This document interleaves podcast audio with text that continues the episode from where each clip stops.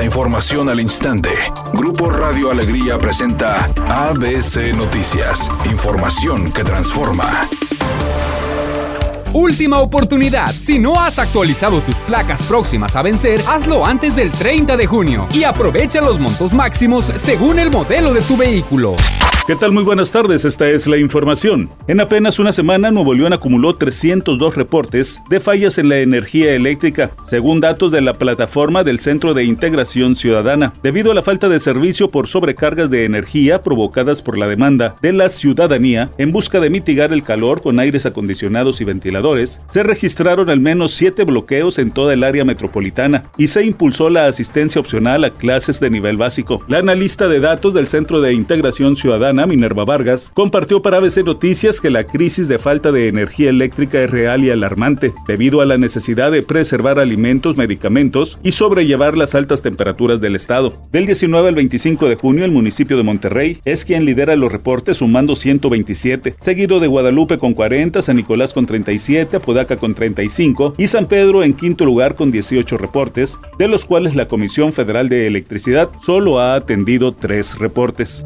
El encargado de la Comisión para la Verdad y Acceso a la Justicia del caso Ayotzinapa, Alejandro Encina Rodríguez, informó que la Fiscalía General de la República capturó a Gualberto Ramírez Gutiérrez, ex titular de la Unidad Antisecuestros de la CEIDO. El también subsecretario de Gobernación dijo que el detenido está involucrado en el caso de la desaparición de 43 estudiantes normalistas de Ayotzinapa y que ya fue consignado ante un juez federal al tiempo de ser remitido al reclusorio sur de la Ciudad de México. Está de participar en la construcción de la llamada verdad histórica de la PGR y de los delitos de desaparición forzada de personas, tortura y coalición de servidores públicos. Cabe señalar que por este caso se encuentra encarcelado el ex titular de la PGR Jesús Murillo Caram, en tanto que el gobierno de México tramita la extradición de Tomás Herón de Lucio, ex titular de la Agencia de Investigación Criminal de la PGR, involucrado también en el caso Ayotzinapa.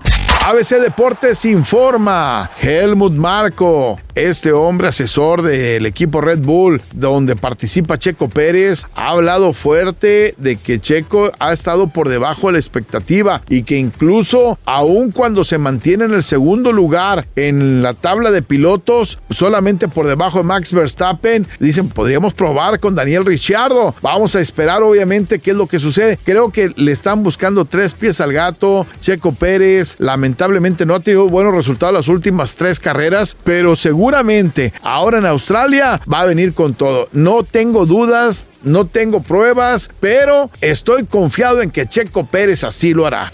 Los duques de Sussex siguen dando de qué hablar y es que ahora Netflix les solicitó que por favor mejoren el contenido que se transmite en la plataforma. De lo contrario perderán varios millones de dólares, aproximadamente entre 25 y 50. Y es que al parecer lo que hasta hoy han estado ofreciendo no es del total agrado de la gente, por lo que Netflix les pidió que le echen más ganitas. Redacción y voz, Eduardo Garza Hinojosa. Tenga usted una excelente tarde.